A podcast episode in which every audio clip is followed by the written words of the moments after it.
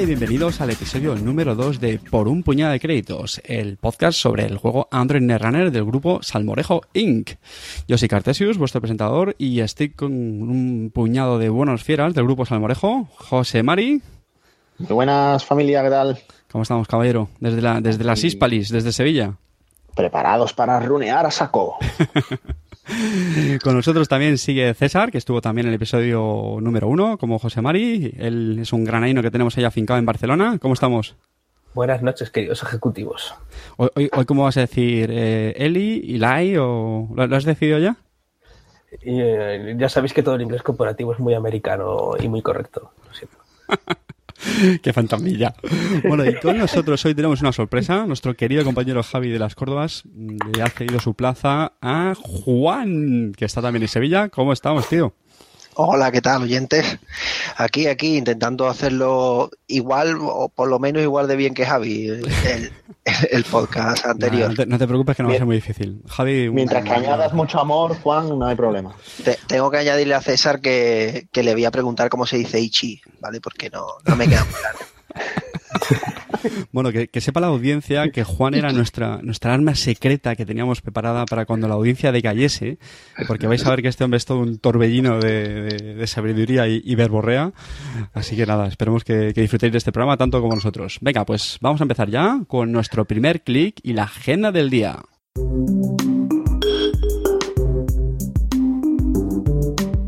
Como sabéis, es el, el, tema que escogemos para el programa y pues recogiendo eh, un poco el, el, feedback, las opiniones que nos habéis dado del primer episodio, este lo vamos a hacer un poquito más asequible, ¿vale? Queremos que siga manteniendo el interés para los jugadores pues más, más hardcore, más, más asiduos a, a Netrunner, pero lo vamos a ampliar para que sea también un poquito pues más, más interesante a los jugadores más casuals, que a lo mejor no conocen todas las cartas, no conocen todos los entresijos del juego y no va a ser otro todo el tema del programa de hoy, que es ser unos consejos sobre el deck building que para eso pues, nuestro compañero José Mari pues se va a explayar aquí a gusto como, un campeón. José Mari, dale caña, abre, fuego.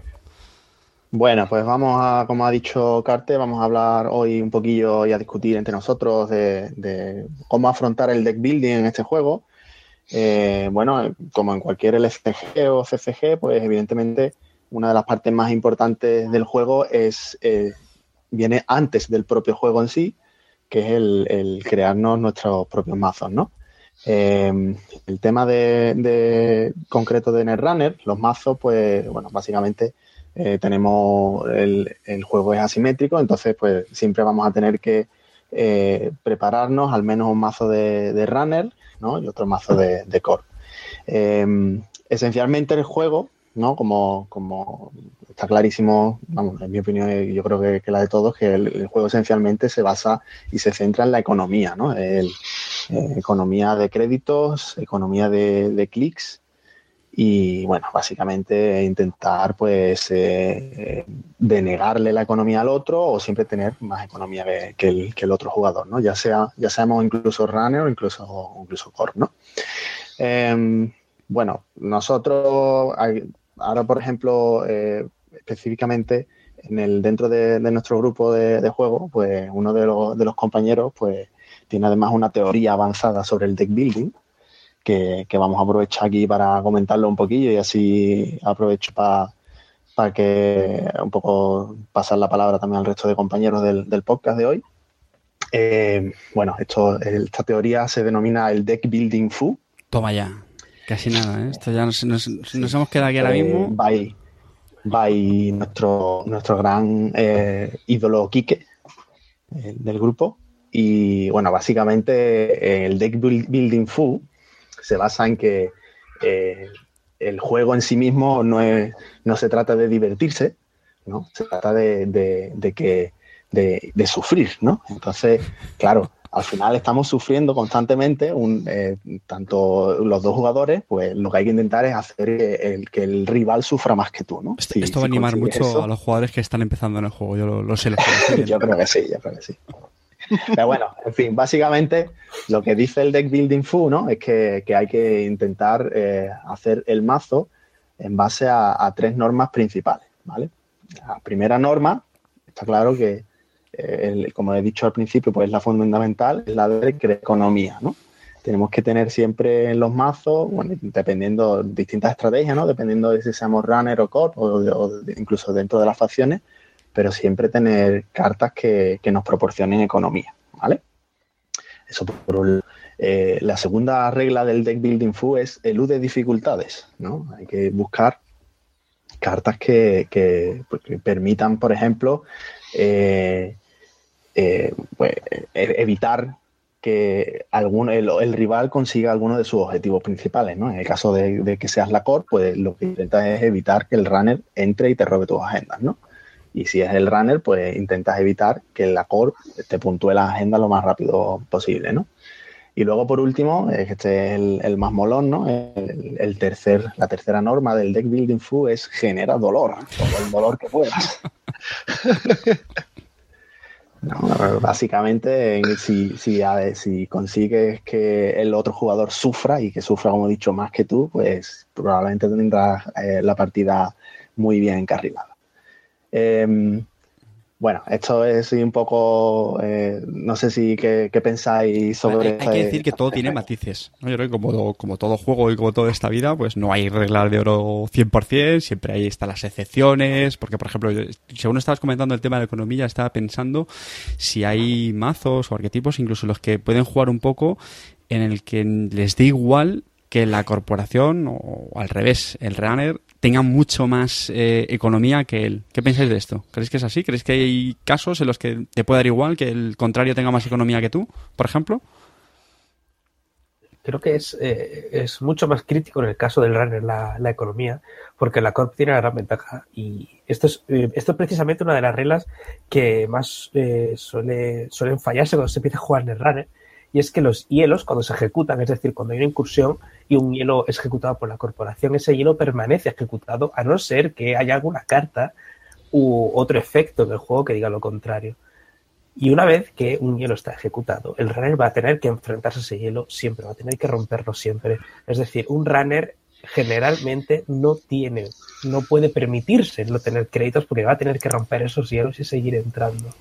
Pero por otro lado, la corporación tiene que puntuar agendas y para puntuar agendas necesitan créditos. Hay algunas cartas que permiten hacer eh, avances y puntuar con menos créditos o incluso sin, créditos.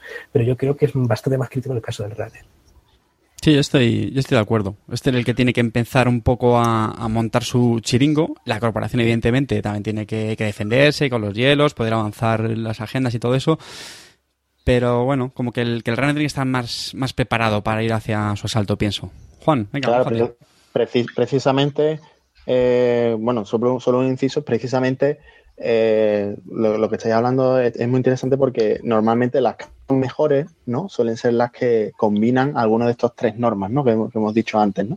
Entonces, una que, por ejemplo, un ejemplo claro en Runner, que, entra dentro de lo que estabais comentando, de que el Runner siempre debe de intentar estar por delante de la corporación en créditos, ¿no? si quiere conseguir algo, pues una carta que crea economía y que además genera dolor, eh, en ocasiones mucho dolor, pues es la típica del account siphon, ¿vale? O trasvase de cuentas, para los que tengan en, español. El trasvase de cuentas, exactamente. La carta que, básicamente por cero, ¿no? Haces un, un run, una incursión sobre, sobre HQ eh, a la mano y en lugar de, si tiene éxito, pues en lugar de, acceder a la mano, pues eh, puedes robarle hasta cinco créditos a la corporación, ¿vale? Con lo cual estás creando dolor pero además eh, te crea economía porque por cada crédito que le robas, el, runner gana dos, ¿vale? Entonces, bueno, aparte de los tags, ¿no? Que, también, que también te llevas de gratis, ¿no? Efectivamente. Pero sí, pero ese es un, efectivamente, es un buen ejemplo, ¿no? De cómo se puede combinar esas dos de esos eh, principios. Juan, bájate aquí sobre el tema, venga. Sí, sí, bueno, en principio la, una carta también muy, muy buena en eso es Dirty Laundry, que te permite hacer un run eh, por dos créditos y si el run es exitoso, pues eh, te añade cinco. Sería, bueno, si eso lo combinamos con un desesperado o, por ejemplo, con Masanori, estaríamos ganando un crédito más y encima, pues incluso podríamos robar una carta, que todo sinergia, todo, todo incluido en un solo run creado por una carta. Y en el caso, centrándonos un poco en el caso de, del, del building, del, building food, eh, yo destaco que en Runner, por ejemplo, eh, las tres propiedades que hemos, que hemos narrado antes de, economía, de, de, mm, de, solventar problemas y de generar dolor se identifican muy bien, eh, por lo menos la eh, lo que es el punto fuerte con cada uno de los colores que, que, jugamos en Runner. Si nos fijamos, el, el, Shaper, el verde, es el que mejor soluciona eh, problemas porque tiene un face check incómodo, tiene el SMC con el cual podemos, bueno, pues encarar, encarar sentries, no, puede entrar en casi cualquier servidor si tiene un buen un buen building el, el, criminal sería el equivalente al que, al que, bueno, el que genera más economía y de forma más, eh, más sencilla y la y bueno y la generación de dolor pues obviamente la, el, el, especialista los especialistas son los anarcas no que generan mucho mucho dolor no sobre todo bueno recordamos parásito todo el mundo nos acordamos de parásito yo de, de, una forma más general lo que quería contribuir al tema este es eh, yo creo también lo que es muy importante tanto si haces un mazo de corp como de runner es en pensar la estrategia de tu mazo. O sea, es decir lo primero cómo quieres ganar la partida si eres como core porque quieres ir a puntuar muy rápido o por una serie de, trucos, lo que sea. O, al revés, si eres, si eres runner, si vas a preferir darle la iniciativa a la core y luego pegarle el hachazo, o vas a hacer mucha presión desde el principio. O sea, yo creo que es muy importante cuando, cuando creemos un mazo el pensar mm, cómo, cómo quiero jugarlo, qué estrategia, voy a ir a denegarle economía a la corporación, voy a cargarme sus hielos, ¿no? Yo creo que es una de las cosas más, más importantes. Y pues ya un poco en base a eso, pues ir un poco construyendo, pues a ver qué cartas de economía voy a utilizar, cartas de robo para el runner o hielos y agendas para la, corporación, eh, pero sobre todo eso, ¿no? Pensar en la, en la estrategia y, cómo ganar, que muchas veces en... es al final lo que marca el, resto de, la, de las cartas. José María. Fíjate que una cosa muy curiosa de lo que acabas de decir es que yo creo, por lo menos, que eh, cuando te enfrentas a, crear un mazo en, en el runner, eh, es muy importante lo que te has dicho de, tener sobre qué estrategia quieres, hacer para ganar, ¿no? Pero yo creo que, por ejemplo, em, o sea, el tipo de estrategia que tú elijas eh, para tu mazo de core, mm, creo que, por ejemplo, no te, mm, no te restringe tanto la ID que utilices como, como en el caso de Runner. ¿Me explico? Em, sí, sí, a ver, desarrolla esa idea. a ver, por ejemplo, el, básicamente con la Core, pues las estrategias normales que, se suelen tener, ¿no? Pues tenemos la, digamos, el, Fast Advance, ¿no? En la que se, se intenta... Fast Advance, una eh, pequeña gota muy rápida, para así es, es puntuar una agenda en el mismo turno, ¿vale? Es decir, lo normal es una agenda, la instalas y la, la sueles puntuar en el siguiente. La idea del Fast Advance es en el mismo turno, ¿vale? Pues, bueno, con otras cartas, sobre todo apoyándote. Exactamente. Entonces, cuando quieres jugar, tú piensas en que quieres jugar ese tipo de estrategia, pues eh, lo puedes probar en varias, eh, utilizando varias, varias eh, identidades distintas, ¿no? Normalmente las más conocidas, ¿no? O la más, o la, donde entra mejor, pues serían las, de HB, ¿no? Hasbio Roy, donde puedes jugar, por ejemplo, Biotil Labor, también los Efficiency, Committee, por ejemplo, la agenda esta 4.2 que, que te da más, más clics, o la típica de Fastbank que todos conocemos, NBN, ¿no? Que, con, NE o, una de estas, ¿no? Eh, luego, si, si, quieres jugar, por ejemplo, al Flatline, ¿no? A, que es otra de las condiciones de victoria del juego, ¿no? El conseguir eh, dejar al runner eh, con sin cartas y que se tenga que descartar de una carta más de la que tiene, ¿no? Eh, pues ahí, por ejemplo, puedes jugar eh, pues con Jinteki, que a lo mejor es la que podemos pensar así que tiene más formas de hacer daño, pero también, por, supuesto, Wayland, ¿no? esas dos, dos, corporaciones. Entonces tienes como dos opciones distintas, ¿no? Si quieres jugar Glacier, eh, que obviamente se tener mucho hielo, ¿no? hielo muy grande, pues también puedes jugar normalmente HB, ¿no? Pero incluso con Wayland, ¿no? Blue Sun y demás, pues también tienes ahí Glacier. En fin, tiene varias, varias variedades. Sin embargo, yo creo, en mi opinión, que en el, caso del runner, si quieres ir, eh, intentar usar una estrategia más de, partirle las cosas al otro, de romper cosas, mm, como te salgas de anarca no vas a conseguir mucho. Con la influencia que te dan el resto de identidades, no creo que, que te dé como para tener una baraja sólida con esa, con esa estrategia, ¿no? Eh, y bueno, lo mismo, si, si quieres, si lo que quieres hacer es mucho run y hacer un mazo pues muy que, que prese mucho, pues más te tirarás por criminal. ¿no? Es raro que, tengas un mazo, un mazo shaper, por ejemplo, que esté continuamente presionando eh, al, al, corp, ¿no? Normalmente, de hecho, el shape más bien, más bien es lo contrario, ¿no? Pirulea, pirulea y te echa una mientras tanto. José María, aprovechando que has comentado el tema de la influencia, eso, por supuesto, es algo también vital en la construcción de mazos en Netrunner, ¿no? Y es el, el pensar, o sea, pensamos en la estrategia, pensamos en cartas de economía, de robo, bueno, para el caso de Runner o hielos, agendas tal, pero ya también es eh, vital, ¿no? El, la decisión de cómo voy a gastar mi, mi influencia. Es decir, vale, yo me apoyo en esto, pero de, qué otras facciones necesito y, yo creo que es una cosas más bonitas del juego, sinceramente, porque ahí hay una variedad infinita, ¿no? Pero yo creo que es muy, muy importante tener muy claro cómo vamos a sacrificar nuestros puntos de, influencia en, las cartas, ¿no? César, que está muy callado, venga. Estaba pensando, eh, cuando estabas hablando de, del deck building, quería comentar una, un problema que creo que hay en el, en el meta y en la construcción de, mazos a día de hoy. El meta, por supuesto, puede variar de, zona a zona para los, los que han empezado hace poco en los juegos de cartas. El meta es esencialmente el, eh, lo que suele llevar un grupo de juego. Por ejemplo, si todo mi grupo de juego suele jugar eh, Fast Advance, es decir, si ellos intentan siempre a puntuar rápido desde la mano, pues eh, probablemente haya mazos que vayan a intentar eh, dejarme sin cartas a la mano y, intentar hacer un flatline no se van a jugar tanto, con lo cual no meto ciertas cartas. Esto es un poquito explicado rápido eh, lo que es el meta. Es muy complicado después de todos los cambios que se han introducido en los guantes list, como han cambiado los arquetipos, es muy complicado no jugar un mazo Anarch con Adjusted Chronotype, Wildside, Fost y toda la destrucción de hielos del mundo. Es complicado porque es un mazo que la verdad es muy potente. Pero creo que todavía hay, hay oportunidad para ver cosas nuevas. Sí, el tema, el tema del metas, eh, me alegra que lo comentes César porque eh, no lo hemos dicho hasta ahora y es algo también posiblemente, si me apuras, de las cosas más importantes cuando uno construye el mazo, ¿no? Porque aquí eh, podemos hablar del tech building fu, economía, dolor, tal, y, y es verdad que eso está muy bien, pero, pero al final lo que es muy importante es pensar, ¿qué está jugando mi entorno? Porque eh, Netrunner también es un juego mucho de, de encontrar el, la, o sea, saber contrarrestar al contrario. Y para eso conocer el meta es, es fundamental.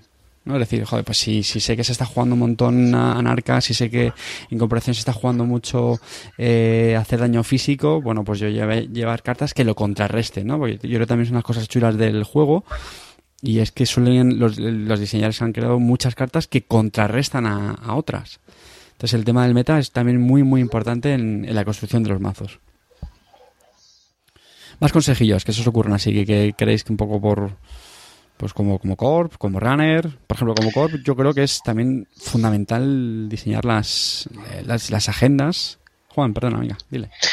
Sí, sí, yo quería yo quería decir algo para, para, los más inexpertos, los que están empezando en el juego, y es que eh, cuando me he enfrentado a gente novata o, he empezado a, hacer demostraciones del juego con gente que, no sabía, no sabía, estaba empezando en esto, me he dado cuenta que cuando se, se, se enfrentan al hecho de, crear un mazo, eh, tienen un problema eh, por ejemplo, tú has comentado, Carte, antes que hay hay corporaciones, especialmente en corporación, eh, corporaciones que le da igual, eh, en, principio, el dinero que tenga el rival, ¿no?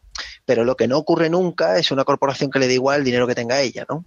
Eso, eso no pasa nunca. Eh, tú tienes que tener dinero, dinero a puertas y, y, lo que suele ocurrir cuando, cuando creas un, un mazo, y eres novato es que te sueles dejar mucha economía fuera. Yo, eh, lo típico de una persona que, que, crea un mazo por primera vez, se flipa con las cartas, ver el pool de cartas, todo le gusta, todo le gusta, y al final no mete cartas feas, feas digo porque no tienen temática, son cartas tipo Edge Fan o cartas que, que parecen absurdas, ¿no? O, bueno, incluso un pad, ¿no? Un, un pad mismo que te da un crédito por turno y suelen no meterla porque quieren meter mucho Scorch, quieren meter mucho, bueno, pues dos y source y al final se, se, se embolican en un tema de meter un montón de cartas y al final eh, todos esos mazos al final acaban, eh, acaban eh, muertos, ¿no? Porque no, no tienen economía.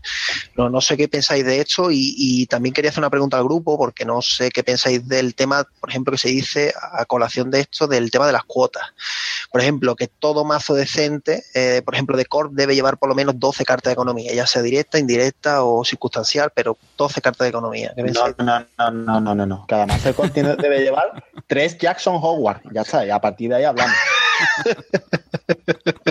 a ver, Juan, que aquí has, Regla básica de, de, building, amigos, para correr Jackson Howard y a correr. Alabado sea nuestro Salvador.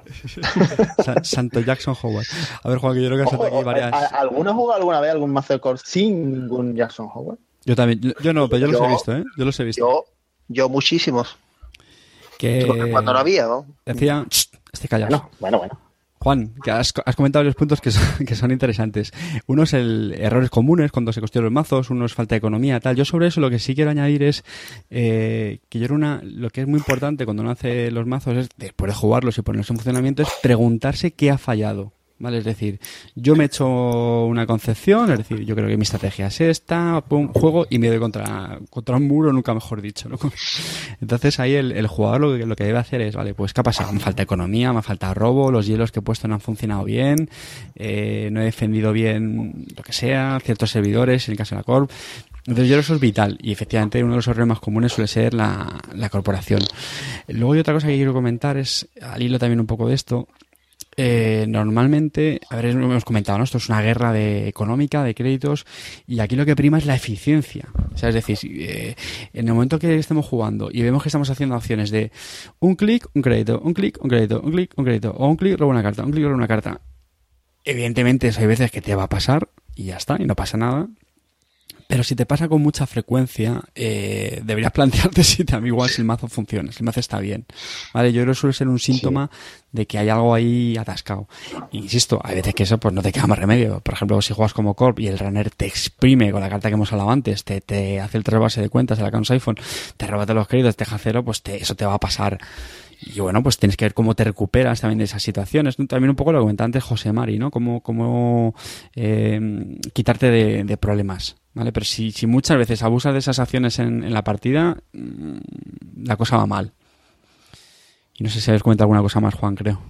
Sí, sí, no, el tema que has comentado, de hecho el índice, el índice sí, eh, si consigues tener una, una, cuenta es complicado, ¿no? Porque jugando casual no, pero si, si por casualidad eh, habéis grabado una partida o te pillan un torneo que, que, que, te han podido grabar una partida, eh, el índice que tú comentas, el, el número de clics básico, eh, eh, conforme al número de clics totales que hayas jugado tú en la partida, si ese número, si ese porcentaje, esa fracción, sí, sí, si esa fracción es alta, algo estás haciendo mal, eh, seguro, o sea, seguro. Si esa fracción es, y es más, si esa fracción es alta, probablemente hayas perdido la partida, prácticamente seguro porque porque las acciones simples hay que hay que tota-, hay que evitarlas totalmente. Las acciones simples son, son ineficiencia total. Es, rara vez, solamente se utilizan para, para casos de extrema, de extrema necesidad. Incluso en el caso que tú has comentado, que te hagan una account a la, a la, a la mano y te roben, los mazos bien diseñados, incluso de ahí pueden, pueden siempre arrancar, ¿no? Si tienes un blusan, te puedes levantar algo y remontas, haces un edge fan y,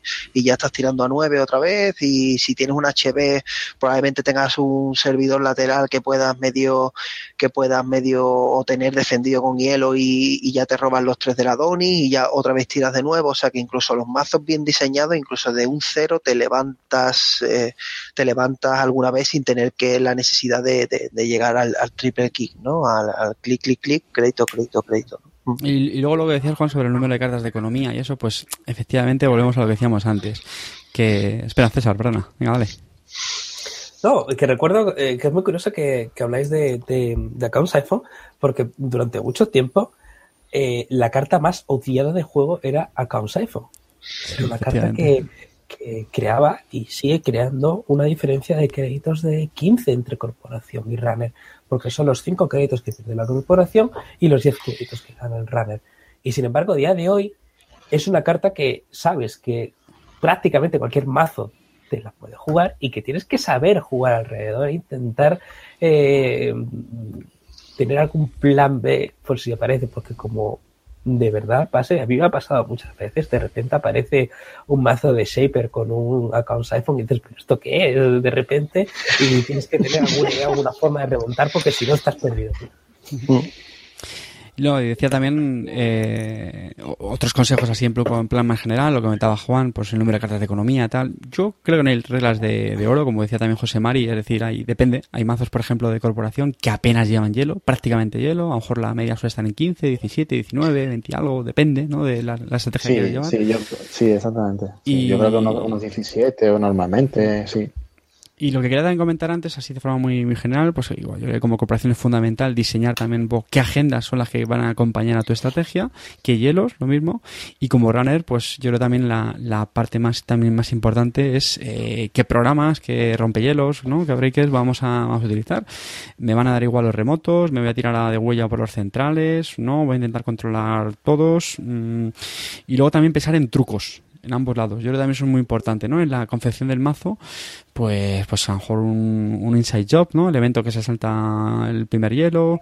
Eh, bueno, la Cansephone, pues eso ya sí mucho más extendido, casi no se puede decir, llamar truco, pero bueno, es decir, esas cartas, en el, programa de hecho anterior comentábamos el combo con la carta DDoS, ¿no? Pues igual, es decir, cartas que, que las juegas y le creas una sorpresa que la corporación no espera en caso del runner y al revés. A lo mejor el Lacor pues suele jugar una trampa que le pida al runner desprevenido o yo que sé, un, Marcus Bati que te puede destruir un programa. Es decir, yo creo que también hay que pensar en, truquitos para la partida, que cojan al otro desprevenido. ¿Vale? Porque yo creo que cuando empiezas a jugar contra alguien siempre creas una idea preconcebida de qué estrategia puede llevar y yo creo que también una de las claves del éxito es darle una sorpresa. Juan. Eso tiene un pequeño problema. Eh, en el, en el juego casual de tienda o en el juego que, puedes quedar en cualquier casa para jugar, una asociación y echar una tarde, puede ser muy positivo el tema sorpresa, pero, pero incluso yo recuerdo muchos links de, de foros antiguos de de la gente discutiendo sobre esto, del tema de la sorpresa en torneos, en torneos reglados. En torneos reglados es complicado, incluso en los torneos nuestros, que no somos muchas personas, somos a lo mejor 10, 8 o 10 personas, eh, es muy complicado y sobre todo en runner llevar, llevar un elemento sorpresa grande. Si a mí, si a mí una persona me juega un de dos, pues yo, yo puedo salir damnificado, quizá una partida te la lleves, pero normalmente la gente acaba terminando las partidas, visita las mesas, no lo hace, yo incluso no, no lo hago, lo hago por divertirme, vamos, no, no lo hago por, por, por inspeccionar, pero, pero sí es cierto que, que los mazos los vas identificando y, ese de dos ya empieza a ser eh, menos potente. De hecho, te das cuenta que los mazos que quedan primero en los torneos, tanto los nuestros como en otros torneos, son mazos incluso muy, muy predecibles, o sea, son mazos muy sólidos en reglas generales, como el mazo de Wizard o el mazo de Kaplan, que vamos a hablar dentro de un rato, son mazos medianamente predecibles, medianamente no tienen sorpresas. Ellos tienen muchas habilidades, tienen muchas formas de, evitar problemas, pero sorpresas tienen pocas, no suelen llevar mucha sinergia, pero poco combo en sí de lo que hablamos de, sorpresa, y son los mazos que dominan el, panorama. Y no son mazos que lleven realmente una, una gran sorpresa, sobre todo en torneos reglados, porque ya te digo, es complejo. Pues mira, yo, yo, creo que esto que has comentado, Juan, eh, es interesante, incluso podría dar para otro tema aparte, es decir, el hasta qué punto, pues efectivamente, interesa más eh, mazos con, con, sorpresitas, con trucos, o no, al contrario, lo que tú dices, ¿no? Mazos más sólidos, que prácticamente se juegan solos, eh, estables y, y, ya está, ¿vale? Si os parece bien, damos por, por cerrado el, este tema del, del primer clic. Un último apunte, ¿queréis añadir alguno? Eh, José Mari, ¿quieres añadir algo más? No, bueno, de esto en realidad podemos estar hablando podcast y podcast. eh, bueno, no sé, está claro lo que hemos dicho, ¿no? El, principalmente el tener claro el número de cada carta, de cada tipo de carta que tenemos que tener, que es muy importante, que lo balanceemos bien, siempre planteemos la economía tanto en runner como en core, que, es fundamental, y, luego, bueno, pues, y meter truquitos y demás. Vale. Venga, pues, pues damos por cerrado la agenda del día. Esperemos que hayan servido estos consejos. Algunos han sido muy básicos, otros, pues bueno, a lo mejor son, son interesantes. Venga, sigamos avanzando con, con, lo que con el menú que tenemos para hoy, que lo tenemos bien cargadito. Y vamos a pasar al segundo clic y vamos a hablar del mazo de la semana.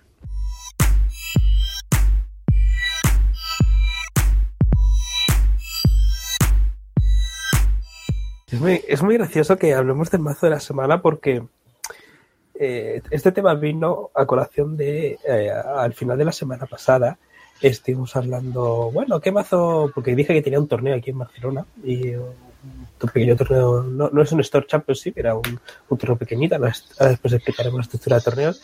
Y dije, bueno, ¿qué vas a llevar? Y yo, ah, no sé, vamos a grabar el miércoles. Lleva algo raro. Yo, venga, vamos, voy a llevar a Haley. Haley Kaplan, que es una... y, no, y no era mazo de la semana. Lo digo porque he escuchado algún comentario de ¿por qué comentáis el mazo de la semana? Y eh, ha sido casualidad en este caso, ¿eh? Yo cuando lo jugaba no era mazo de la semana, pero bueno, sabes. Cualquier parecido con la realidad es pura coincidencia. Sí, efectivamente. Esto es un tema que estuvimos comentando internamente y lo compartimos con la audiencia y es pues, no sé, pero que no sé si es un tenéis un poquito más de personalidad, ¿no? Y habláis de vuestros mazos. De hecho, a mí me critican mucho porque yo tengo muy poca imaginación y suelo jugar mucho mazo de la semana. Sí, sí. Y, pues la verdad es que en este caso coincide así. Así que para otros programas eh, estamos preparados porque seguramente os sorprendamos con alguna bizarrada, como nos gusta llamar a, mazos así raros y, extraños. Pero bueno, en este caso César pues nos va a comentar el, mazo de la semana de hoy, eh, el mazo de la semana, que es un, como ya he dicho, de, es de Runner, de Heli Kaplan, que es un, runner shaper, y su habilidad principal es que cuando instalas bien un, bueno, una carta, es decir, todo lo que sea un recurso, programa o hardware, pues eh, puedes inmediatamente instalar otro. Es decir, te ahorra, digamos, un clic para instalar algo. Vale, esa es la, habilidad, la recordamos. Y nada, César, venga, vía libre, dale caña. Pues este mazo la verdad que ha llegado en un momento muy bueno porque yo llevaba mucho tiempo que estaba viendo lo que he comentado antes, que estábamos en un momento del meta en el que había muy pocas razones para no jugar un mazo anar de destrucción de hielos. Entonces dije, vamos a probar algo distinto. perdón, este mazo y lo, y lo probé en Jinteki un par de veces. Iba bien, sorprendente, es distinto, pero lo primero que quiero decir antes de empezar a hablar del mazo es que es un mazo complicado de jugar porque es un mazo que intenta jugar a ser muy eficiente en lo que hacen cada uno de sus clics e intenta eh, hacer una estrategia que se llama eh, compresión de clic, click compression, si lo veis en algún foro en inglés, eh, que se trata esencialmente de intentar que un clic que ahora no vale mucho, hacer que valga más en el futuro cuando más lo necesitas. ¿Vale? Es una estrategia que se utiliza tanto en la core como en el runner. Muchas veces se utiliza en la core para tratar de, eh, en un turno posterior, hacer que al runner le cueste más hacer una incursión con éxito, acceder a ese servidor donde tengo yo una agenda que quiero puntuar el turno siguiente. O, por ejemplo, en el caso del runner, eh, he hecho una preparación durante varios turnos y ahora esta incursión que estoy haciendo este turno voy a tener más beneficios para hacerla, voy a tener más recursos, voy a tener eh, una, una, mejor eh, ventaja final, una mejor situación del tablero cuando termine la incursión, ¿no? Y el problema es que, como intenta ser tan eficiente, tiene muchas cosas que se disparan a la vez. Eh, y hay que medir muy bien cómo se hacen las cosas porque que se juegue una carta antes que la otra te puede cambiar bastante la, historia en este, en este mazo. Porque lo que queremos es intentar abusar lo máximo posible de la habilidad de Haley. Que esencialmente, como ha dicho Carte, tenemos una, un clic adicional, esencialmente, cuando instalamos una carta.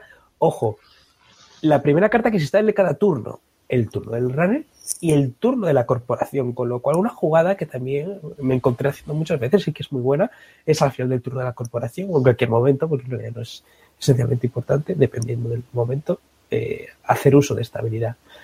Y esencialmente, pues hacer muchas cosas de, de, shaper muy locas, de lo típico, de encontrar la carta adecuada en el momento adecuado y de hacer uso de una nueva carta que salió en el último Datapack que comentamos en el último eh, episodio. Hablamos de Artist Colony. Es un recurso Shaper que vale cero créditos de instalación y que esencialmente eh, se renuncia a una agenda, se renuncia a un plan y podemos buscar en el mazo cualquier carta e instalarla pagando su coste de instalación. César, un, segundo, perdón, te interrumpe. Efectivamente, has, comentado justo, en mi opinión, yo creo una de las cartas claves del, del mazo que es Artes Colony, como bien has explicado. Y eso quiere decir, vamos, ¿qué tal te, si parece si empezamos un poco a desgranar, ¿no? las cartas, si te parece, pues no sé. Sí. Eh, justo a colación de lo que hemos hablado de la construcción del mazo, pues yo creo que lo podemos plantear por un lado. Eh, cómo este mazo genera economía, cómo este, este mazo genera robo, mmm, qué, rompe hielos tiene, qué, trucos, o, algo, ¿no? Un poco más o menos. Pues, has eh, comentado ya Artist Colony, que es el, digamos, lo que se suele llamar el tutor, es decir, la, para poder buscar cartas. la gran ventaja es que puede ser cualquier carta, no solamente un programa, es decir, cualquier cosa que se puede instalar. Exactamente. Y para en cualquier turno, en el turno de la corporación o en el turno del runner. Y para alimentar esta carta, eh, tenemos una carta que eh, salió hace unos datapacks eh, anteriores, que es una carta que se llama Fansite, que es esencialmente un recurso que vale cero de instalar, que si cuando la corporación punto un plan, añades Fansite como una agenda que vale cero puntos a tu, a tu área de puntuación. ¡Combo! ¡Combo! Efectivamente, tienes ahí una forma de, de, de tener munición para esa carta. Eh, también nos sirve y es muy útil para ciertas cartas que están viendo mucho juego, como puede ser News Team, que es una trampa de NBN, esencialmente. Es un asset, eh, un, ¿Cómo se en castellano? Asset. Es, ventaja. Eh, ventaja, sí, ventaja. Desgraciadamente, sí, ventaja. Sí. Hablaremos en las traducciones en algún programa, ¿no? En próximos episodios. Sí. Es una ventaja en la, en la que cuando el runner accede a, a esta ventaja, eh, o le añade a su zona de puntuación como un punto negativo, o recibe dos marcas. En este tipo de mazos eh, que juegan esta carta, tener dos marcas eso te la vas a quedar como un punto negativo, lo cual te echa mucho para atrás, pero con este mazo perfecto. Es una carta que puedes utilizar para eh, dársela a Artist Colony, quitarla del juego y hacer que tu situación en el tablero mejore más todavía. Pero claro, hemos hablado mucho de economía, de robo. ¿Cómo hace este mazo? Bueno, pues este mazo, eh, para el tema del robo, eh, depende muchísimo de Professional Contacts, contactos profesionales. Es un recurso shaper que vale 5 de instalar y por un clic robas una carta y ganas un crédito. De nuevo aquí eh, estamos viendo la eficiencia que comentábamos antes. Es decir, lo normal que es o robas una carta, aunque este, esto te hace un 2 por 1 lo cual ya estás optimizando eso. Con este mazo, de hecho, te encuentras que muchas veces la, la acción de tu turno es utilizar tus tres primeros clics en robar tres cartas y ganar tres créditos, utilizando tres veces esta carta, y luego aprovechar eh, esta habilidad de Haley para hacer dos instalaciones al final de tu turno es una cosa que te encuentras haciendo muchas veces y, y, queriendo que la corporación avance en su estado del tablero, incluso que puntúe alguna agenda, no nos, no nos importa hasta cierto punto, depende de la agenda. Hay algunas agendas que, no, no nadie quiere que se puntúe, como puede ser AstroScript o Nisei Mac 2, eh, hay cosas que no, no, queremos que se puntúe. Pero bueno, si tenemos nuestros fansite y cosas preparadas, pues a lo mejor no nos, no nos importa tanto. Pero claro, ¿cómo ganamos dinero? Porque esto de Professional Contacts está bien, pero ¿cómo podemos conseguir más dinero? Bueno, pues usamos dos cartas, eh, tres cartas, perdón, muy interesantes. Eh, utilizamos eh, A-Shops, eh, Pawn Shop, Casa de Empeños de eso en castellano. Es un recurso siempre que vale uno instalar y nos es una carta única, solo podemos tener una instalada a la vez. Y lo que hace es que al principio del turno podemos romper otra de las cartas que tenemos instaladas y ganar tres créditos. ¿Y esta carta para qué sirve? Pues bueno, tiene sinergia con una carta de explicar ahora mismo que se llama Cash, Caché. Es un programa eh, criminal que vale un crédito. Es un virus que cuando se instala viene con tres contadores de virus sobre él y si se quita un contador de virus ganas tres créditos. Es, una, es la acción que tienes. O sea que ganas un crédito por cada contador. Por cada contador. Entonces, esencialmente lo instalas y ganas tres créditos, que nos viene muy bien a nosotros. ¿Por qué? Porque es una carta que nos permite disparar la habilidad de Haley y además es una carta que es inútil una vez que no tiene contadores y la podemos vender a, posteriormente a esta carta, a esos pawn shop y ganar tres créditos. Os sirve mucho para eso. Entonces, eh, ya podéis ver un poco eh, que intenta ser muy eficiente haciendo instalaciones. Entonces tenemos otra sinergia, otra combinación muy buena con una carta, con un recurso que se llama Technical Writer. Es un recurso neutral que vale cero créditos. ¡Qué maravilla! Que lo que hace es que cada vez que instalas un programa o, una, o un hardware, le pones un crédito encima y por un clic y rompiendo la carta, coges todos los créditos que hay en, en Technical Writer, con lo cual eh, eh, casa muy bien con esto que queremos hacer, de preparar muy bien nuestro, nuestro tinglado, ¿no? Nuestro, eh, nuestro setup del juego y dinero, dinero y en el momento hacer eh, unos runs quirúrgicos y entrar donde la Corp creía que no ibas a poder eh, entrar en el, en el peor momento para él, por supuesto. Sí, aunque hay que decir, yo creo que su principal eh, objetivo, y como suele ser en, muchos eh, shapers, es el, el I más D el, el R&D. vale, viene el, mazo cuenta con, con tres interfaces de, de RD y, hombre, yo creo que su objetivo es ir allá a, a, cañón. De hecho, me vais a permitir que diga que yo creo que suele ser la estrategia de muchos mazos. ¿Por qué? Porque al final el problema de ir a remotos es que no sabes lo que te vas a encontrar. A lo mejor te encuentras una trampa, te encuentras un, un cepo, lo, lo, que sea. Te encuentras o, nada, o a lo mejor un Jackson Howard que lo usan y, y te han hecho gastarte eh, toda la incursión. Y en RD es muy difícil que te encuentres alguna sorpresa. Bueno, de verdad, también te puedes encontrar algún cepo y algo desagradable, pero por ejemplo todas las, todas las trampas avanzables te las pasas por ahí y, oye, ¿qué pillas agenda? Pues venga, para saca, en fin. Y que tienes información de qué cartas va a recibir la, la corporación. Efectivamente, efectivamente. Y que no va a recibir ninguna agenda.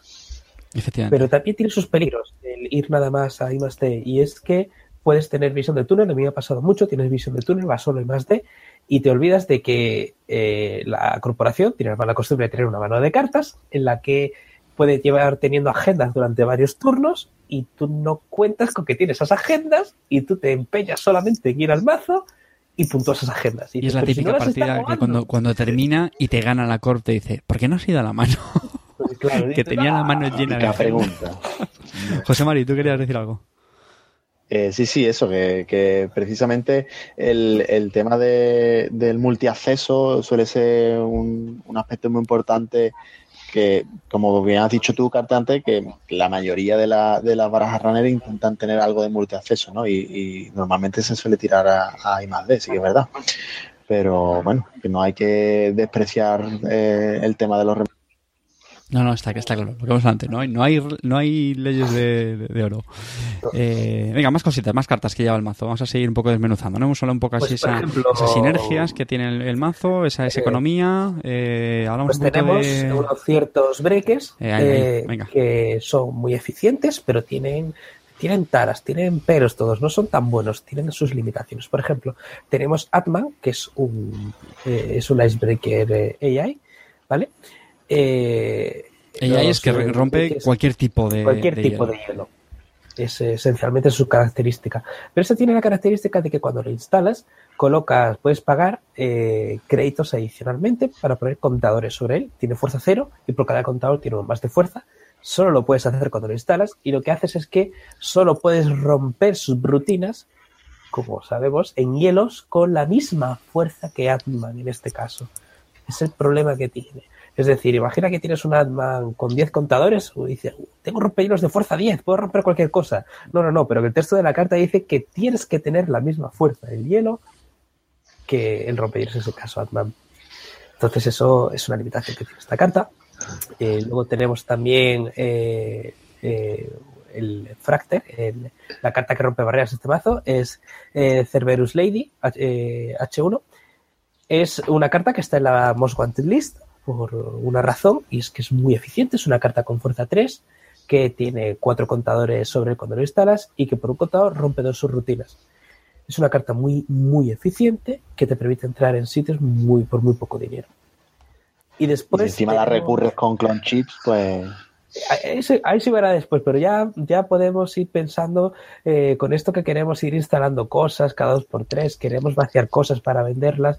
Aquí entra un poco la, la sinergia del juego, de, perdón, de este mazo.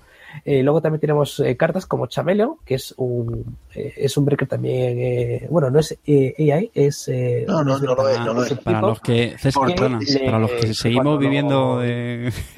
Iba a decir de Peñaperros para abajo, pero bueno, yo también me incluyo. Eh, camaleón. ¿vale? Ch- chameleon, Camaleón, sí. camaleón. Cameleón. Cameleon es una es un rompehielos que cuando lo instalas eliges el tipo, tiene fuerza 3 y por un crédito rompes una subrutina y al final del turno mm, se devuelve a tu mano, con lo cual en el futuro podemos tener otra instalación y con las sinergias que ya sabemos que tenemos en nuestro tablero. Y por último tenemos Cyber Cipher, eh, Cibercifra en castellano, Ni idea. eh, sí, los, los nombres en castellano es una de las razones por la que no compro en en castellano. No, soy No tengo ni idea. No, no creo en eso. Y, y es una, un decoder, ¿vale? Rompe puertas de código, tiene fuerza 4. Por un crédito rompes una subrutina por un crédito subes la fuerza. Y dices, es buenísimo, es lo más eficiente del mundo. Sí, pero cuando lo instalas, eliges un servidor y solamente puedes utilizarlo en incursiones contra ese servidor. Entonces, si os, fijáis, eh, tenemos el problema de que nuestras cartas eh, sí son muy buenas, pero una vez que las instalas no te dejan flexibilidad. Entonces tenemos un gran evento Shaper eh, que se llama Scavenge, es reaprovechar en, español, que lo que hace esencialmente es que como costa adicional rompes un programa y puedes instalar un programa desde tu descarte disminuyendo coste de instalación en, el, eh, en lo que costaba el programa que has utilizado, que has roto al principio. Entonces nos sirve para reposicionar, porque claro, si rompo un programa que vale dos, se va al descarte y ya puedo utilizar ese programa que he roto para volver a instalarlo, pero puedo cambiar el servidor que tenía seleccionado. Entonces puedo amenazar un servidor que en principio la corporación creía que no podía amenazar. Y también, sirve para recargar eh, esos eh, rompehielos como el Cerberus, como os comenté antes, que agota contadores, pues lo que hace es básicamente que se lo resetea, se lo vuelve a poner. Exactamente. claro, cuando, claro, cuando se juega estabilidad y se instala una cosa nueva, también se dispara la habilidad de Haley, con lo cual puedes instalar otra cosa desde la mano. ¡Combo, combo! Sí, sí. Es... Los turnos, eh, jugar contra este mazo, no he jugado todavía contra este mazo, pero tiene que ser muy frustrante porque tus turnos como corporación son muy rápidos, porque normalmente los turnos de corporación suelen ser bastante rápidos, y los turnos del run es en plan, bueno, voy a empezar a hacer todos mis cientos de miles de millones de disparadores y de sinergias y. ¡Piruleo! Sí, sí, sí. Eso es, me, recuerda el, comentario en RunnerDB, en la web, donde está colgado este mazo, que hay uno que decía, hey, dice, tardar turnos de 12 minutos es el motivo por el que jugamos Shaper. Sí, sí. el trileo, el trileo, ¿dónde está la bolita? total, total. Y bueno, tenemos también otros, uh, un par de trucos más. Tenemos el famoso Clot. Eh, no sé cómo es en castellano. Coágulo, coágulo. Coágulo. Bueno, bien, por lo menos está traducida. Buen trabajo a los de Edge por esta traducción fantástica que eh, es un programa que eh, cuando lo instalas, eh, su efecto cuando está en juego es que evita que las agendas se puedan puntuar en el mismo turno en el que han sido instaladas. Con lo cual combate esa estrategia de avance rápido, de puntuar desde la mano en el mismo turno, que es muy popular en, el, en prácticamente todos los entornos de juego. Tenemos cartas como David, que es un programa que permite romper subrutinas en, eh, hielos con una fuerza de 5 superior. Es un programa que tiene contadores, tiene una vida limitada, pero tenemos todos estos juguetitos con los que podemos volver a recargar y hacer cosas muy locas. Y por supuesto tenemos también esa carta, esa florecita que no puede faltar en ningún mazo Shaper, que es Self-Modifying Code, eh, código automodificable en español, que es esencialmente un programa que vale cero, vale dos de memoria, lo que tiene malo, pero por dos créditos y rompiéndolo puedes buscar una carta de tu, de tu mazo o de tu mano, que puede ser interesante en algunos casos, e instalarla pagando su coste de instalación. Es una carta que puedes utilizar en mitad de una incursión sin ningún problema para poder eh, pasar este hielo que acabas de encontrarte. Es una carta con muchísimos usos. También la puedes utilizar eh, en el turno de la core para intentar tener este disparador extra de Haley. Tiene muchísimos usos eh, en este mazo, la verdad. Es un mazo muy completo, la verdad. Es un mazo muy divertido de jugar. Pero es un mazo que necesita que sepas qué es lo que hay en el mazo solo una puntualización, que el self-modifying code eh, solo instala del mazo, del stack. El que sí que puede instalar de la mano, si no recuerdo mal, es, el scavenge. Sí, scavenge, sí, sí. Ah, sí, cierto. Juan, confiesa, tú has jugado este mazo. Yo he jugado este mazo y me he cargado muchos mazos como este Juan de Core. Eh, a ver, eh, sí, sí, la, verdad que es un mazo que a mí no me, no me, no me causa muchos problemas, no como Wizard, ¿no? Que me causa otros tantos. A mí, a mí este mazo no me, no me suele causar problemas. Eh, la, verdad que una puntualización, porque César lo ha dicho todo también, que, me ha dejado poco, poco espacio a la mejora, la verdad. Creo que me ha dejado no, no, no, yo creo que no, pero, pero una puntualización que, que seguro que todos los que habéis jugado Shaper y además intensivo y además la típica la típica configuración Shaper de llevar uno de cada, ¿no? Bueno, en este caso lleva el, Cyber, lo lleva doble, pero porque es dedicado, es de servicio dedicado, pero, pero en, la, en, el, en, en los mazos en donde jugamos 1-1-1-1, un breaker de cada, eh, no sé si os va a pasar alguna vez seguro, que el breaker que necesitáis, necesitáis un, un face check incómodo, es decir, imagínate, pegáis a un, a un, a un servidor y os dan la vuelta a un Komainu o un Sentry cualquiera y, y necesitáis, yo qué sé, un Mimic y el Mimic lo tenéis en la mano y como tenéis una configuración de 1.1.1, tenéis el SMC y da la casualidad que el Mimic lo tenéis en la mano. Y dices tú, bueno, ¿y por qué el Mimic no lo has bajado antes si lo tienes en la mano? Todo jugador que, que haya jugado eh, este negocio sabe, bueno, que hay parte programa, que muchas veces te interesa chequear los servidores sin tener programas instalados y puede ser que el Mimic lo tenga en la mano. Con este mazo no te ocurre eso. Si tienes el SMC, la única pirula sí que se ha quedado en el aire es que puedes destruir el SMC, te vas, a, por ejemplo, por decir algo, un caché o cualquier programa que te venga bien o incluso otro breaker que no te tal y utiliza la habilidad de Haley para bajar el breaker que te hace falta dentro del RAM, con lo cual estás liberado, no pierdes el SMC y eso te queda de lujo y además el otro te, te, te da la partida nada más que verlo. Bonus point por, por Sí, Y efectivamente. Para, para bajar un clot o alguna cosa de estas. Claro, el, estos mazos, estos mazos, el, el- tema que tienen, el tema que tienen para, para poder, bueno, hemos un poco hablado del mazo y ahora yo hablaría también un poco de cómo, de cómo combatir este tipo de mazo. Este tipo de mazo normalmente yo lo combato con lo que se llama la cebada. El, jugador, sí, sí, ¿por qué? Porque a mí, a mí particularmente no, no me gustan los mazos, no me gustan los mazos que, que, que no, que no, que no miran dos servidores de forma potente. Me refiero a dos centrales, ¿vale? No, no solo jugar Shaper, sino lleva algún tipo de acceso a la mano potente, ¿vale? Ya sea un HQ, un perrito de un HQ interface o, algún tipo de, de. No, no suelo llevarlos, ¿por qué? Porque suele ocurrir lo que dice César. Estos mazos, la persona que los juega suele ir al R de lock y al final lo que te ocurre es que le pones un le pones un pino en el R de lock, me- lo, lo que llamamos aquí en el samorejo un brazo de gitano. Eh, sí, Voy a voy a traducir, es decir, un montón de hielos en el servidor. Claro, un montón de hielo. eh, hielos que se caen por la mesa por el lado del runner, ¿vale? El- el- entonces, ¿qué, qué ocurre? ¿Qué ocurre? Que Definición de libro de brazos y sí, eh, estos hielos pasa eso. Eh, yo juego mucho Blue Sun y, y normalmente monto un servidor muy fuerte en RD y, y el runner, como efectivamente no es anarca y, el- y no, no puede romper mi hielo, tiene que pasar. ¿Vale? Es verdad que puede entrar a cualquier lado y yo no se lo voy a negar, pero, pero el, el taxing que le genera, que le genera eso, eh, acaba, acaba consumiendo bastante al runner. La, la- la economía está bien, el caché está bien, tiene bastante economía, pero, pero, pero, pero no llega a tener la economía suficiente como para yo montar dos servidores buenos. El, el, HQ pongo simplemente un hielo para, para nada más para, que para dar presencia y, y todo lo demás me dedico, me dedico, me dedico al RD y a montar un servidor remoto enorme y a crear mucho bluff. Bluff me refiero a le monto un Ever Advance, eh, pega, se gasta todos los créditos, no era, era un Elizabeth Mills, bueno, ahora de repente pues monto uno con dos avances, le, le creo un poco de bluff y aunque me robe alguna agenda, aunque me la robe, soy consciente de ello, que puedo hacer un bluff de que sea una agenda de verdad y, y él entre y me la robe, al final lo acabo desgastando, lo acabo, lo acabo, lo acabo, lo acabo desgastando así, porque es la única manera que tengo de ganarle, pero la verdad que es eficiente. Mm. Ah, pues, eh, interesante, ¿no? También ofrecer esta, esta contra para, para el mazo. A la de respira un poquito, Juan, ¿eh? Toma agua. ¿Eh? Oye, una carta, una carta que quería yo comentar, que últimamente también la estoy jugando yo mucho y que, y que, que te da una, una, o sea, una jugada eh, que dejan a la corn loca, es la de Hunting Grounds. ¿eh? Efectivamente, muy bien, José María. Te he visto muy bien, ¿eh? El Hunting Grounds, que es un recurso ¿no? que, que cuesta dos.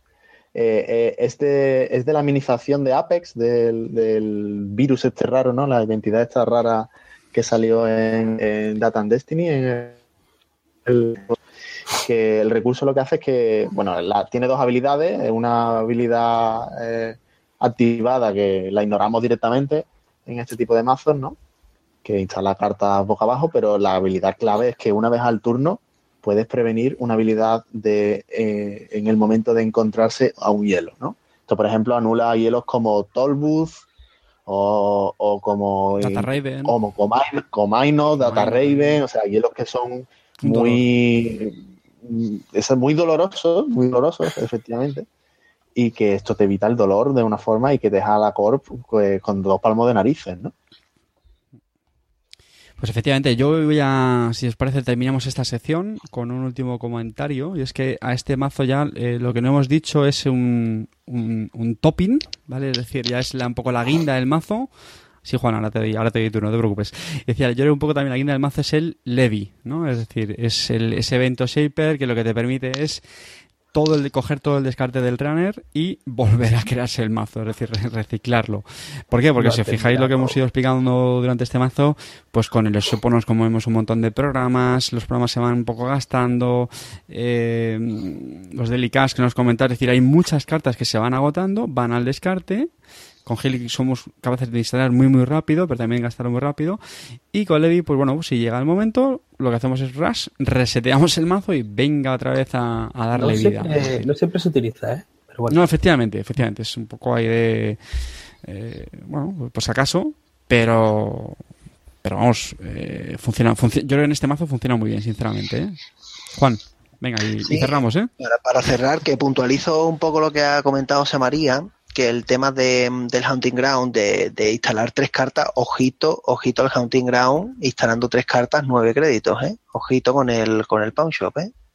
Sí, Con sí que. Son nueve créditos instalados gratis, ¿eh? Gratis me refiero si te ves que el Hunting Ground no te va a dar un rendimiento interesante, no hay Comainus, si ves que no hay si necesitas un boost de, de, economía, quizá, pero yo creo que, bueno, no sé, quizás te. Porque ten en cuenta que tienes que trashear la carta. Sí, pero ¿sabes también lo bueno? Lo que dice Juan tiene razón, porque como luego, si te cargas algo realmente útil, llámese un programa, pues luego tiene los, los clone chips. Entonces, fíjate, así que sí que pues interesante eso, yo creo. Bueno, pues yo creo que le hemos pegado un buen repaso a este, a este mazo de, de Kaplan. Eh, como siempre, pues pondremos el enlace directo a, la web de runnerdb.com, que ya sabéis que os la recomendamos, que hay un montón de, de mazos los que pues, sacar un montón de ideas. Y, nada, yo muy feliz de ver un, mazo Shaper. Yo no soy nada Shaper, pero efectivamente, como decía César, hay un montón de, anarcas últimamente. Así que, oye, pues un mazo, por cierto, muy difícil de jugar, ¿eh? sé que lo hemos dicho, pero insistir es muy, muy difícil de, pilotar. Pues nada, venga, vamos a darle caña, vamos a seguir con, con nuestro, nuestro curso, la incursión, y vamos a pasar al tercer clic que normalmente, como hicimos en el programa anterior, es hacer un, repaso del último datapack publicado. Y bueno, pues cuando estamos grabando este programa ha salido muy recientemente el segundo datapack del ciclo Mumbat que en inglés es Business First. Yo todavía no estoy muy seguro cómo lo traducirán en español. Me imagino que será los negocios primero o algo así. Los negocios son lo primero. Los negocios son lo primero, ¿no? Entonces, eh, pues el, el, mazo ya está publicado en la, en la web de RunnerDB y se pueden ver todas las cartas.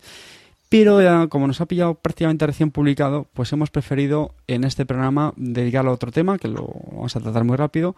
Y ya pues cuando lo hayamos jugado estos días, pues ya en el siguiente programa pues lo comentamos con más, con más calma y hacemos el repaso como hicimos en el programa anterior. Para ese programa, pues el tercer clic pues queríamos comentar un poquito del tema de los torneos, aunque yo creo lo vamos a dejar solo en, pues un poco, si quiere César, que nos cuente su experiencia en el torneo que estuvo en, en Barcelona, que nos cuente un poco, pues a lo mejor que, yo qué sé, qué os vio, cómo fue su experiencia, cuánta gente fue, y otro mm, programa lo que podemos dedicar un poco es a la gente para introducirle pues en el mundo de... Del juego organizado. Efectivamente, juego organizado, es decir, los torneos, qué tipo de torneos hay, cómo funcionan, eh, quiénes van y, bueno, eh, de momento le dejamos en una invitación calurosa a la gente que, que esté escuchando esto y que, que, participe en los torneos, que de verdad que primero se aprende un montón y sobre todo se lo pasa bien conociendo a la gente, vamos viendo nuevos mazos y ya está.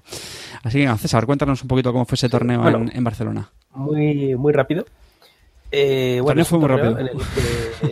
El, torneo fue rápido, fueron tres rondas, ¿no? La verdad que fue un torneo fantástico, porque empezamos a las diez y media y a la una ya estaba cada uno Camochulo yendo su olivo, ya nos estábamos yendo cada uno a su casa, la verdad que fue una mañana muy buena de, sábado.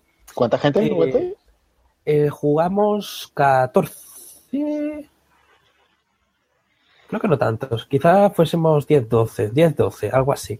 Pero, es decir, eh, no era un Store Championship, lo explicaron más tarde, pero Store Championship entra dentro de la estructura para, para clasificarse para otros torneos posteriores. Ya lo explicaremos más adelante ese programa. Era un torneo normal, un torneo de tienda que se compra un kit y, se reparte cartas promocionales. Se juega por la honrilla y cartas promocionales. No es un juego organizado como puede ser el de Magic u otros juegos de cartas. Y bueno, la verdad que el meta está cambiando, Creo que no sé. También ese tipo de eventos que son un poco más. A, pesar de ser eh, torneos, son más eh, casuales, son más relajados, más tranquilos. Eh, te ves el, te ves tranquilo de llevar cosas un poco más raras, son, son torneos cortos, no pasa nada. Si te va todo horrible, pues mira, son tres partidas, me voy a casa con una carta promocional y ya está, no, no, no pasa nada, ¿no? Eh, y fui con el cemato como os he explicado, con Heli Kaplan y con eh, NBN, perdón, con Near Earth Hub, NH, el, el mazo que todos odiamos. Y, en fin, lo llevo porque es un mazo, la verdad que estoy empezando a, a sentir muy cómodo jugando con él. Un juego que, que puede. No, no, diré que es autojugable porque te puedes equivocar con ciertas jugadas, pero es relativamente fácil de llevar y, y eh, es un poco más eh, leve con los fallos que puedes hacer, pero que puede perder horriblemente igualmente. A mí me ha pasado. Sí. ¿Llevas la versión de avance rápido, de matar al runner o.? Rápido. no iba con la versión de. Eh, hay una versión de NH como tiene tanta influencia y una versión que, que intenta llevar todas las cartas para hacer daño físico y tener las dos condiciones de victoria, puntuar muy rápido y también tener eh, daño físico para, para, amenazar eso y que el runner vaya más lento y que tú vayas más rápido e intentar ganar antes que él. Pero no, yo voy con la opción de eh, Fast Advance. Muy bien. ¿Qué tipo de mazos me encontré? Pues, por ejemplo, me encontré un mazo HB distinto, un mazo HB con cepos, con snares, eh, que la verdad me sorprendí muchísimo cuando hago yo ahí un, una incursión eh, pobre de mí a la mano. Menos mal que no era el último clic, voy aprendiendo a hacerlo con el último clic. Y menos mal, menos mal, pero, pero lo podría haber hecho perfectamente. Y no, se hace run en el último clic, no se hace es HB, ¿cómo te vas a ocurrir que sea un cepo? Pero sí, lo era, lo era. Y menos mal que, que tuve, tenía ese dinero para, para quitarme la marca. E intentó hacer un, un juego así con servidores, un, mazo tipo Glaciar que se llama, Glaciar, que es tener un servidor remoto muy fuerte con muchos hielos, muchas mejoras para que el runner no pueda entrar eh, más de una vez, porque suele tener mejoras que hace que el runner no pueda acceder a la agenda, sino que acceda únicamente a, un, a una carta, que es Ash, el, el terrible Ash, y, y, hacer que no pueda entrar dos veces y que tú vayas puntuando. Pero la verdad que conseguir ir más rápido que él al final con todo, eh, con todas estas trilerías y estas bizarradas que hacemos los, los y sacar las cartas rápido y fui más rápido que él. Eh, también jugué contra contra un, un mazo eh, contra un Titan Transnational. Es una carta, es un mazo Wayland eh, una entidad Wayland que cuando puntos una agenda le pones un contador eh, de plan encima de no perdón un contador de plan un power counter encima eh, es un mazo muy interesante no no un contador de plan, contador de plan es contador de plan no vale es un contador de plan. sí, un contador de agenda. Entonces es un mazo que te permite puntuar el proyecto Atlas que es una agenda que te permite quitar un contador es decir es una agenda 3-2 que por cada contador por encima de, del tercero eh, le pones un contador encima por cada dos, no, no, por cada uno, perdón. Y te permite buscar cualquier carta en el mazo. Entonces te permite hacer ahí un, una dinámica de punto un astro, me busco el siguiente, punto, perdón, un astro, punto un atlas, me busco el siguiente y tal. Y esa partida fue la primera de 10, me fue horrible porque estaba todavía durmiendo y me quedé con un, no me quedé con un tag, sino que en un momento no miré mis créditos, tenía la corporación más dinero que yo, utilizó una operación que que haces una traza y le das una marca y pues mi casa ardió y... Shame on you, César. Sí, ya, eso ya me sirvió para despertarme del todo. Sí, sos. Sí, sí, sí. sería horrible. Y el último mazo del, del, día, porque solo jugué tres mazos, fue un Harmony Tech que yo no sabía que era Harmony Tech Yo estaba convencido que era otra entidad que se le hace muy poco, que se llama eh, Cronos, Pro, eh, Cronos, eh, sí, Cronos Protocol es Cronos algo. Cronos Protocol, eh, no. No, Cronos Protocol es la agenda, bueno, Cronos algo, no recuerdo cómo, Oye, cómo, era.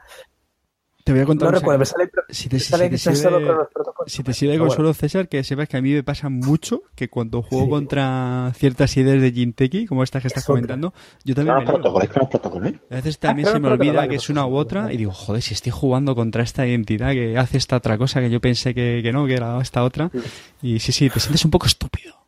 Pero es Claro, Chronos entonces- Protocol, ¿no? Es Sí, sí, sí. Chronos Sí, Protocol. es Project, Mind es. Chronos Project. Selective Mind Mapping. Yes. Entonces, claro, es una identidad en la que los jugadores ganan con 6 puntos de agenda en lugar de con 7, con lo cual es un mazo que va pues con muy poquitas agendas de 3 puntos. Que Y además tiene 40 cartas de límite del y mazo. sí, ¿no? además es Sí, más, tiene un más pequeño, sí. con lo cual lo robas más rápido y tal. La verdad que fue una partida muy interesante porque tuvimos una fase en la que cada uno se desplegaba su, su tablero de juego, ganaba muchos créditos, iba a ser horrible porque esos mazos suelen llevar Caprice Nisei, que es un, tienen una dinámica que se llama los juegos sí, en la que cada jugador apuesta dinero en secreto y si se tiene lo mismo eh, no pasa nada, pero si se apuesta distinto pues termina la incursión o resuelves una subrutina en otro hielo, lo que diga la carta. Sí, otra, otra cosa, eh, el, Caprice es otra cosa con la que con la que contrarresta muy bien este tipo de mazos. ¿eh? Lo, Sí. lo revientas, lo revientas. Mm. Sí, sí, porque mm, normalmente eh, lo que suelo hacer con esto es que, claro, como es una carta única que solo puedes tenerla eh, ejecutada en un servidor, lo que hago es, vale, lo has puesto en un servidor remoto, pues eh, ese servidor voy a hacer como que no existe, me centro en I más D. Como no puedes tener dos cartas ejecutadas, pues bueno. Eh, Totalmente un- Yo, yo creo que suele ser el mejor antídoto contra, contra esta. Bueno, hay otros también, perdón, hay otros. Pero bueno, No, que tengas en este algún evento de dejarle sin dinero a la Claro, corporación. pero no, en este caso me tuve que empeñar porque yo había robado eh, dos agendas, que era un- una agenda 5-3 y otra 5-3, pero que en la, en la zona de puntuación del runner solamente vale dos puntos. Claro. Es decir, y él había apuntado una agenda, con lo cual eh, estábamos 5 a 3, se habían visto tres agendas, quedaba la mitad del mazo sin ver y él estaba a punto de puntuar una agenda, con lo cual no te puedes permitir el decir, bueno, me olvido de esto e intento ganar la partida del otro lado. No podías tener que ir ahí e intentar ganar. Y la verdad que tuvo un par de, de, de side games muy, muy afortunados para mí y conseguí robar la, la agenda. La verdad que fue una partida fantástica. Eh, el típico run de, de me da igual todo, Glory, se me rompen glory, los glory. programas, el Oira, se me rompen los programas, todo el daño me quedo sin cartas, pero al final la gente gana. Ese, el ese sí le hiciste en el cuarto clic, ¿eh, César? Sí, sí, ese Glory Room. Sí, sí, era cuarto clip. Eso fue en cuarto clip. Sí, sí, extremis. Fue una partida muy chula. Pero claro, pasó una cosa que quiero explicar, que es un problema en los torneos. Los torneos se juegan con una duración limitada de las rondas. Suelen ser unos 65 minutos en los que se tienen que jugar dos partidas, en el que tú cambias los mazos. Entonces, si una de las partidas dura mucho tiempo, hay menos tiempo para la otra partida. Si una partida no consigues terminarla en tiempo, se miran los puntos de agenda. El que tenga más puntos eh, gana la partida por puntos que te da menos puntos. Es menos fuerte que ganándola pues, con los siete puntos. Esto me pasó dos veces en el torneo. Eh, ganando yo, me pasó dos veces que gané. Entonces eso fue también en gran parte por la que no pude pelearme por intentar llegar a ese a esos primeros puestos de- de- del torneo. Y es eso, cosa eso que quiere decir que eres muy lento, César. También puede ser, también puede ser. Sí, sí. No, en realidad en este caso, una de las por puntos fue eh, contra un jugador que empezó nuevo, pero bueno, en realidad no me importa porque esto es un juego y es más importante el meter a un jugador nuevo en el equipo que, que ganar un tapete o ganar unas cartas, la verdad, y creo que es más importante eso. Y la otra, la verdad que no me importó porque fue esta partida tan épica que es que me da igual. Además era la última y fue tan épica que dije, merece la pena el haber gastado los 40 minutos o 45 minutos en esta partida y jugar la otra en 10 o 15 minutos. Es una experiencia que yo quiero animar a todo el mundo a que vaya a los torneos, que no tenga miedo. Eh, yo en todas las partidas lo paso mal, en todas las partidas estás eh, con los nervios a flor de juego de, de pasarlo mal. Claro, pasa sí. mal, sí, sí, sí, Sí, sí, lo pasas mal, aunque vayas ganando. Yo he tenido la típica partida con NH de tener eh, un par de astros eh, puntuados y con contador y de pasarlo mal, de decir, Mal, es mal, que no gano, es que Claro. estoy súper... que no gano. Sí, sí, sí, es... eh, Si no lo pasas mal, algo estás haciendo mal. Jugando en el runner. Sí, sí, sí. Lo dice, lo dice el deck building fu. Sí, sí. Mm, Oye, pues muy, pues muy interesante. Ir a ¿no? torneos, muy, muy ir a torneos. Efectivamente, oye, pues muy, muy chulo. Sufrir, Sufrir. y sufrir y aprender. Siempre el report que nos ha hecho César aquí, el torneo, así que ya sabéis, los que estéis escuchando, os animamos a, que participéis. Vamos muy, muy justos de tiempo en el, programa, así que vamos a, a seguir. Y vamos ya con el cuarto clic y es el combo del programa.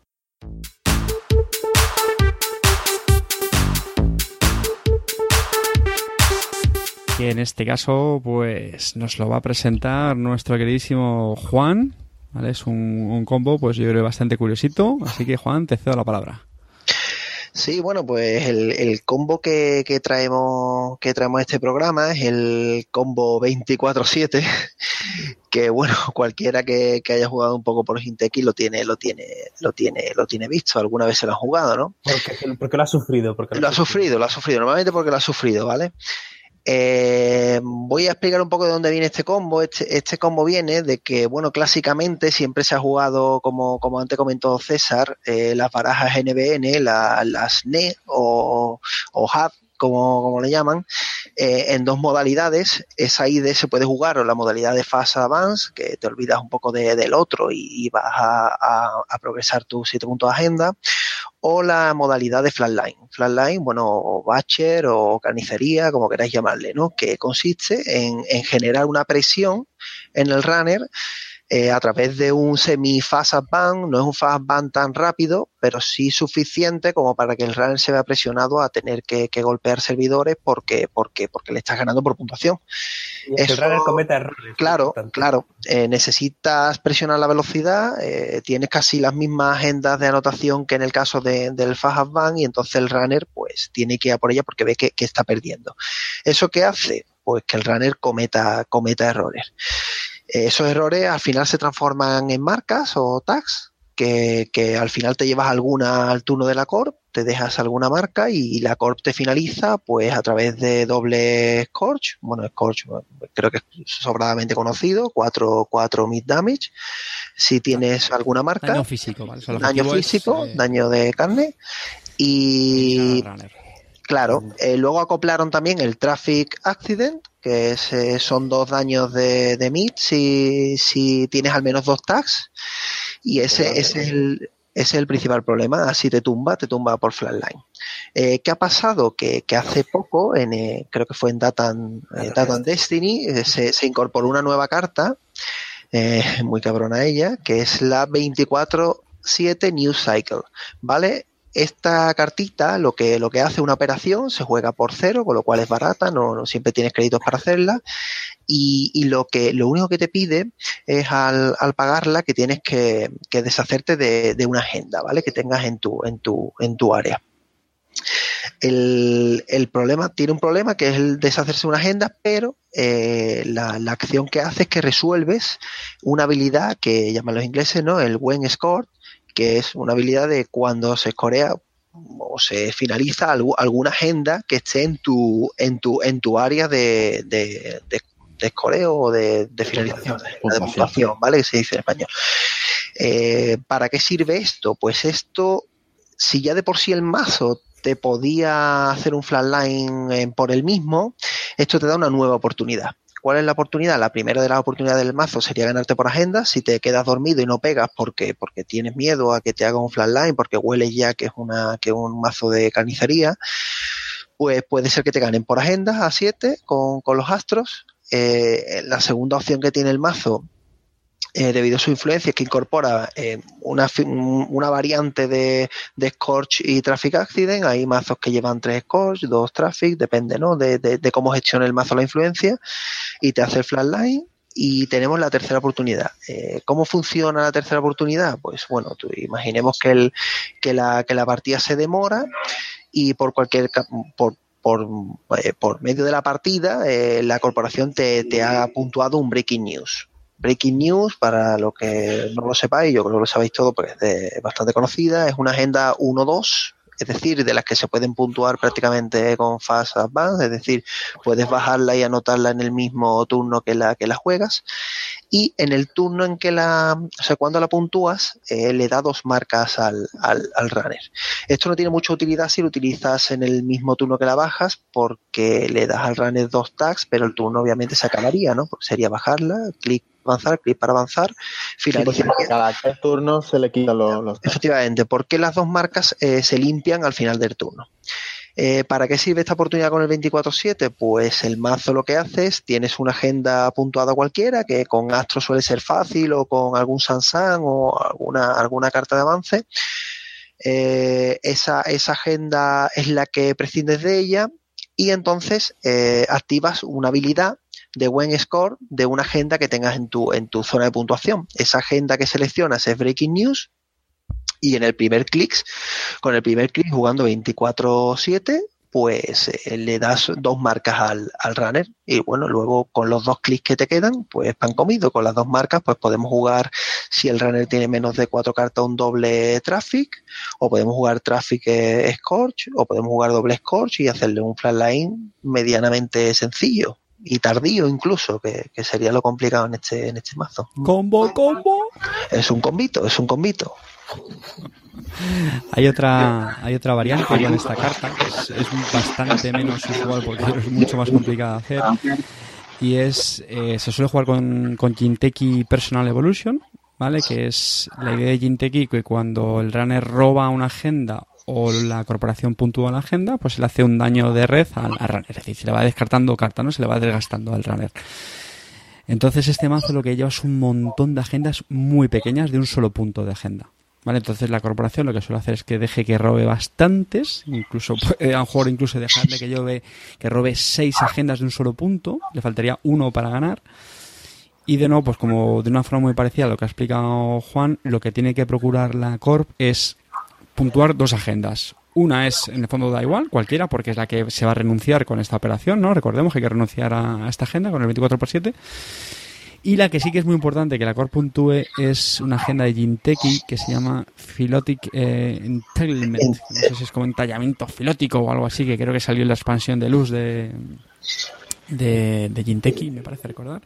Sí. Y lo que hace es que hace un daño de red por cada eh, agenda, agenda que tenga puntuada el runner. Entonces, ¿qué pasa? Que si el runner, por ejemplo, tiene seis puntos de agenda puntuados, o mejor dicho, seis agendas puntuadas, pues va a hacer 6 daños de red. Lo normal es que el runner tenga una mano de 5, entonces eso es lo que es, pues se llama el flatline, ¿no? Lo, lo, lo mata. O incluso si le pilla desprevenido con una mano de, de 3 o 4 cartas, pues incluso también puede variar el combo. Como digo, es, es bastante más complicado que hacer que con, con NBN, porque necesitas que te reventen esas agendas. Pero bueno, también lo que suele hacer la Corp es instalarlas alegremente, que el runner la roba, pues ya tienes un puntito más. Que no, la puntúa. Y así, es básicamente lo que va haciendo. ¿vale? Realmente se las va regalando la, la Corp. Pero bueno, es, es, en mi opinión es bastante más complicado. Lo que pasa es que yo creo que también es bastante más simpático. ¿no? Como a, ser más complicado, yo creo que es el, se le queda más cara de tonto al runner cuando, cuando se lo hacen.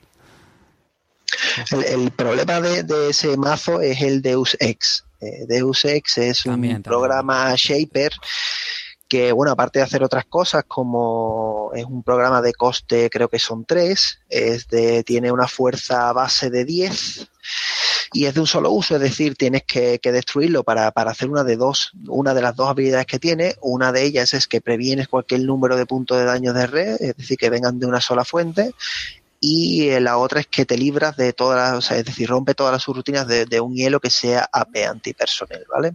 Entonces, con el Deus Ex instalado, eh, como la fuente es única, es decir, sería el Zilotic el, el, el, que te hace seis puntos, pues con un Deus Ex no lo matas ni, ni a tiros, ¿no? Como se suele decir. No lo matas. Por sí, eso es mejor el 24-7 en NBN. Aparte que Philotic Entanglement además es, es, única, o sea, solo puedes tener una en el mazo, ¿no? Es... Sí, como te la roben tan, tan como te la roben, te han robado, pues nada, no tienes nada que hacer. No, no tienes nada que hacer. Tan fácil el chiringo. Ese es el mazo bizarro, diríamos. Sí, efectivamente. Sí. De los que nos gusta a nosotros. Pues nada, con este cuarto clic ya sabéis que terminamos nuestro, nuestro programa, este episodio 2. Esperamos de veras que os hayan gustado. Y antes de despedirnos, vamos a recordar las, las fórmulas de contacto. Eh, tenemos por un lado nuestra dirección de correo, salmorejoinc, inc es inc, ¿vale? arroba gmail.com.